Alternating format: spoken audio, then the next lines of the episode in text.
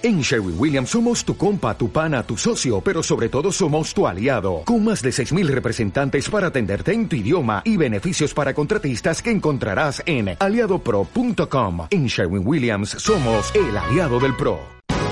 Aquí te lo contamos. Buenos días España. Buenos días.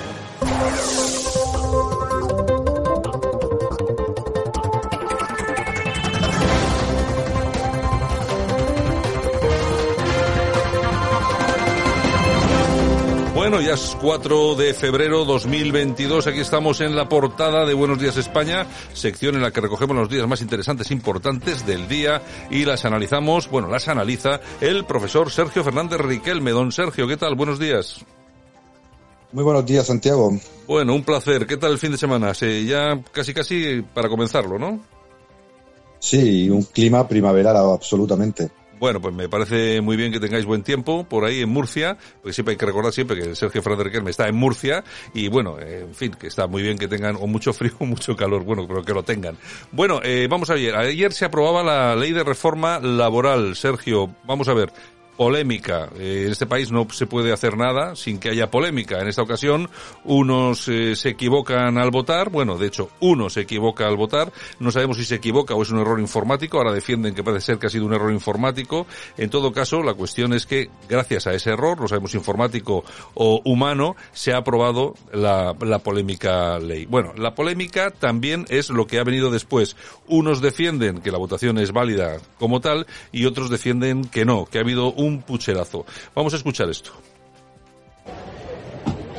Salimos del Congreso de los Diputados, donde me encuentro con dos diputados, porque claro, los periodistas estamos flipando. ¿Qué ha pasado exactamente con Alberto Casedo, que ha tenido un error de forma telemática? Las redes lo están culpando de aprobar la reforma laboral de, de Sánchez por ese voto, que él se ha equivocado.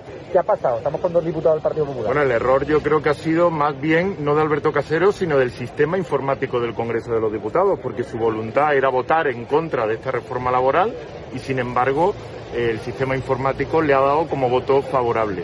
Alberto Casero inmediatamente y aún sin haber finalizado el periodo de votación telemática ha llamado a los servicios de la Cámara, incluso se ha presentado aquí y no le han dejado rectificar su voto ni votar presencialmente. ¿Cómo lo, lo decimos? Bueno, sin duda yo creo que parece es un auténtico pucherazo, además cuando hay precedentes la presidenta ha permitido personalmente precedentes de todo lo contrario. Ha habido diputados que por un error informático eh, han decidido eh, cambiar su voto telemático por el voto presencial. Eh, en este caso ha pasado algo similar. De hecho, no solamente se ha llamado se ha puesto en conocimiento de los servicios de la Cámara que había un error en el programa informático y que el voto no se había recogido correctamente, eh, se ha puesto en conocimiento y además el diputado enfermo ha venido Aún a antes pesar de de que estar se enfermo se ha presenciado. antes de que aquí. se produjera la votación presencial a decir que su sistema informático había recogido un voto de manera errónea y que quería manifestar de manera personal, eh, quería votar personalmente, lógicamente. Eso se ha, pro- se ha permitido en otras ocasiones y en este caso la presidenta no lo ha permitido. Desde luego es bochornoso e incalificable porque lo que está claro es que el Congreso de los Diputados, sede de la soberanía nacional, ha rechazado hoy la reforma laboral y sin embargo, a ojos de la presidenta, se ha aprobado en base a ese pucherazo. Bueno, pues eh, Sergio, se habla de pucherazo y además yo creo que estos dos diputados dando bastantes datos. En todo caso, la diputada Macarena Olona también ha reflejado en su, en su cuenta de Twitter eh, que la resolución del Congreso del 21 de mayo del 19 recogía en el punto sexto lo siguiente. El diputado que hubiera emitido su voto mediante el procedimiento telemático no podrá emitir su voto presencial sin autorización expresa de la mesa de la Cámara, que en el supuesto en que decida autorizar el voto presencial declarará el voto telemático nulo y no emitido. Es decir, que en todo caso las reglas normales se han roto en, en esta ocasión, ¿no? Y esto recuerda a la famosa novela de Miguel Delibes, ¿no? El disputado voto del señor Cayo, en este caso del señor Alberto.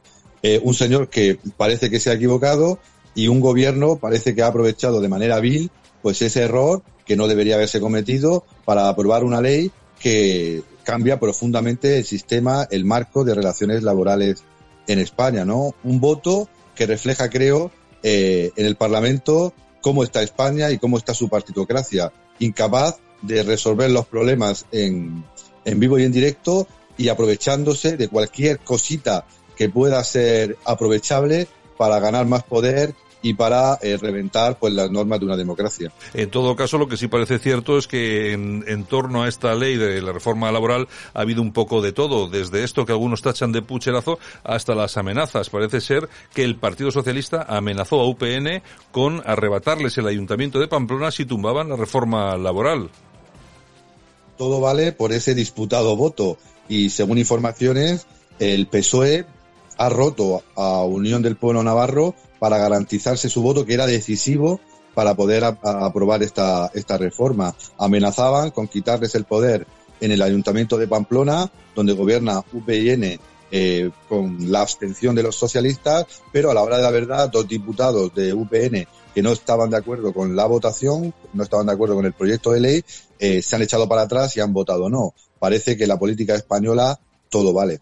Bueno, y mientras tanto, mientras estamos preocupados de lo que pasa en el Congreso, los pelotazos, eh, bueno, eh, absolutamente todo lo que ocurre en este país, los sindicatos, comisiones sobre las UGT, parece ser que cobraron de golpe un 56% más de subvenciones para actividades sindicales durante el año pasado.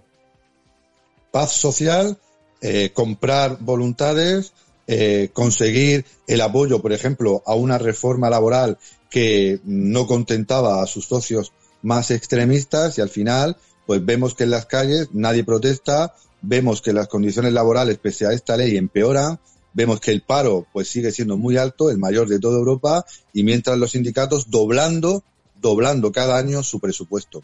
Bueno, pues eh, así están las cosas. Vamos a irnos al, al extranjero, como, como decía aquel, y vamos con un par de noticias de internacional. Ha habido una que me ha llamado poderosamente la atención y ha sido que Rusia ha, cerrado a Deutsche Welle, que es la agencia eh, estatal alemana de noticias, eh, porque Alemania ha cerrado RT en aquel país también, es decir, lucha de medios de comunicación ahora también en esto del conflicto ucraniano, ¿no?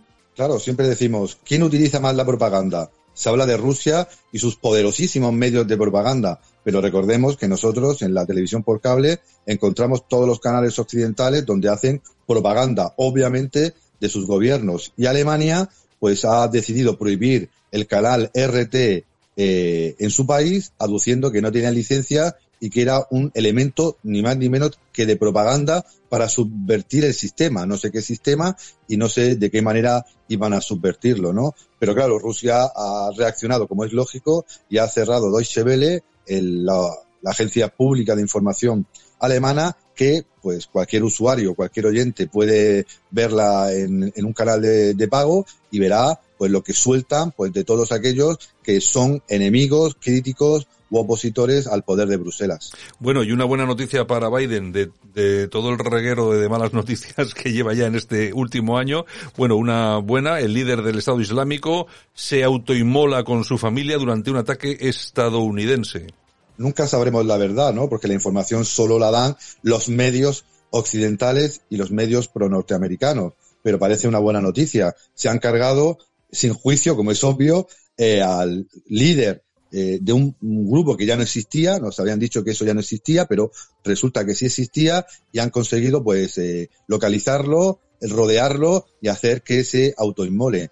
Y los norteamericanos pues han dicho que han intentado en todo lo posible pues no provocar víctimas civiles, pero al final han tenido que reconocer que cuatro o cinco balas se han podido pues eh, disparar casi solas, matando a cinco o seis niños, ¿no? Por tanto, pues eh, una buena noticia, aunque la información solo la sabemos, como es lógico, por los medios norteamericanos. Está claro que la noticia viene perfectamente cocinada. Yo, a, mí lo que se da a entender en los teletipos norteamericanos es que los niños, esos niños a los que se hace alusión, que han fallecido, parece ser que podrían haberlo sido eh, pues, por parte como víctimas de la, de la bomba que, que llevaba encima el, el, terrorista. No lo sé. En todo caso, un enemigo, eh, un enemigo de la humanidad menos que siempre, que siempre es de agradecer. Bueno, y volviendo a suelo patrio, eh, Sergio Dimite, el vicepresidente de la Fundación del Barça. Eh, nuestros amigos, seguramente algunos sabrán quién es, otros no, les recordamos que es el que dijo que Nadal representa al Estado enemigo. Menos mal que ha dimitido, menos mal que ha habido presión porque las barbaridades que se sueltan desde el independentismo catalán son cada vez más brutales. Y decir que Nadal es un enemigo del Estado catalán, un enemigo de Cataluña, por ser catalano hablante, pero sentirse orgullosamente español, pues es no una solemne tontería, sino un crimen casi de lesa humanidad, ¿no? Nadal, lo volvemos a repetir, un señor, un deportista eh, profesional como el que más y que siempre lleva la bandera de España con orgullo por, todo el mundo. Y el Barça pues se ha visto pues, metido en esta polémica porque Codal, el, el vicepresidente de su fundación, pues decidió soltar otra tontería más desde el independentismo, pero parece que al final eh, esas palabras le han costado caras.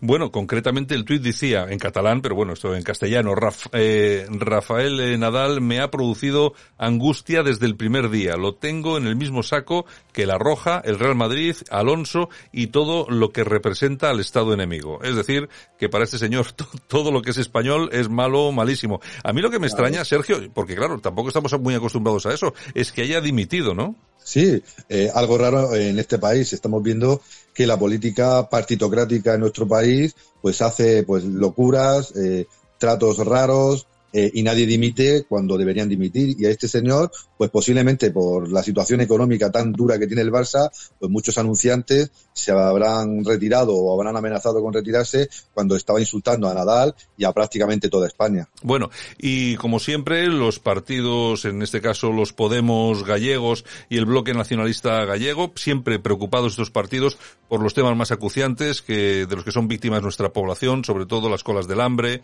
y las necesidades que están pasando nuestros mayores, pues eh, en base a eso se han ido y lógicamente se han llevado al Congreso la polémica del Benidorm Fest, que es lo que preocupa a la gente. ¿Qué te, parece, Sergio? Pues lo que hemos eh, dicho desde el principio, España es un país cada vez más surrealista y sus políticos eh, creo que colaboran pues a esta definición.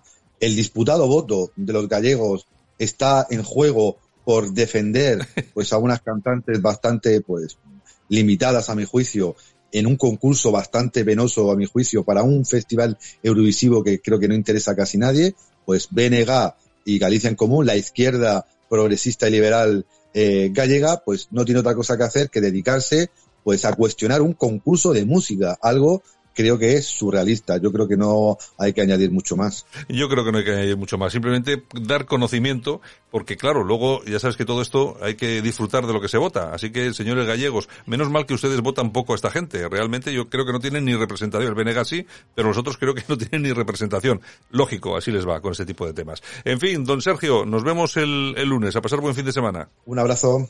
En Sherwin Williams somos tu compa, tu pana, tu socio, pero sobre todo somos tu aliado. Con más de 6.000 representantes para atenderte en tu idioma y beneficios para contratistas que encontrarás en aliadopro.com. En Sherwin Williams somos el aliado del PRO.